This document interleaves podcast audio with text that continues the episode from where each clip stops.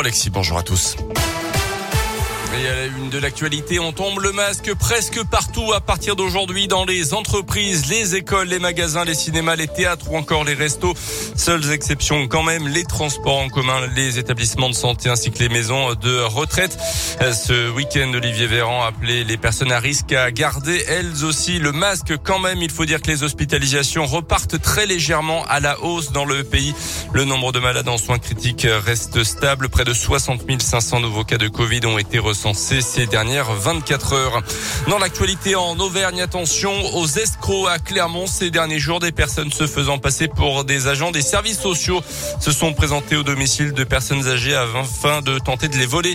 Samedi, une habitante a ainsi reçu la visite d'un homme lui demandant un simple verre d'eau et le lendemain, une femme s'est présentée à la porte du domicile de la même victime.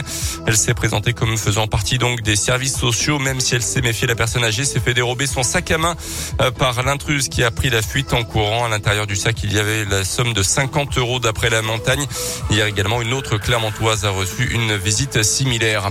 Dans le reste de l'actu, le conflit en Ukraine, des bombardements russes ont touché une base militaire dans l'ouest du pays, près de la frontière polonaise ce week-end, faisant au moins 35 morts et 135 blessés. Un journaliste américain a été tué par balle dans la banlieue de Kiev ce week-end. Le port de Mariupol, celui euh, subit lui aussi un blocus et la situation humanitaire se dégrade de jour en jour selon les autorités locales. Hier, quatre avions de chasse français ont décollé de Haute-Saône en direction de l'Estonie. Ils vont sécuriser le ciel pendant une durée de quatre mois. Malgré ça, l'espoir est quand même permis avec un quatrième round de négociations aujourd'hui entre les délégations russes et ukrainiennes. Les deux, les deux camps ont noté des progrès significatifs ces derniers jours et espèrent pouvoir aboutir à deux premiers accords dans les prochaines heures. En rugby, un gros ouf de soulagement pour la SM, ballotté dans tous les sens en première mi-temps face à Bordeaux. Les rugbymen auvergnats ont su inverser la tendance pour s'imposer face à l'UBB hier soir en match en retard de la 17e journée de top 14, bien aidé par le carton rouge infligé au Bordelais et le manque de réalisme des joueurs de Christophe Furios. Les Auvergnats ont su s'accrocher pour s'imposer 29 à 26. Il reste encore beaucoup à dire sur le jeu clermontois, mais les coéquipiers d'Arthur Icuria peuvent toujours espérer se qualifier pour les phases finales. On l'écoute on peut être satisfait de, la victoire et à la fin on continue à, malheureusement se mettre un peu la pression tout seul mais bon ça finit bien. La première mi-temps est catastrophique. C'est une des, plus mauvaises premières mi-temps qu'on ait fait si ce n'est euh, la plus mauvaise.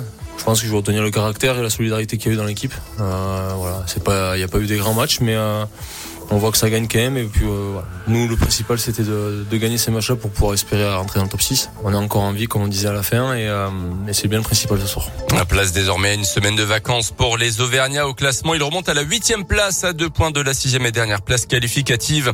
Et puis en foot, la défaite de Clermont face à un autre mal classé en championnat, Lorient, deux buts à zéro à domicile au Montpied.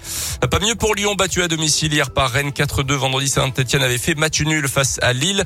Au classement, Lyon est dixième Clermont 16e, Saint-Etienne retourne dans la zone rouge à la 18e place. En gros, tous les clubs de région sont dans la deuxième partie. Voilà, c'est ça. Ouais, ça va bien.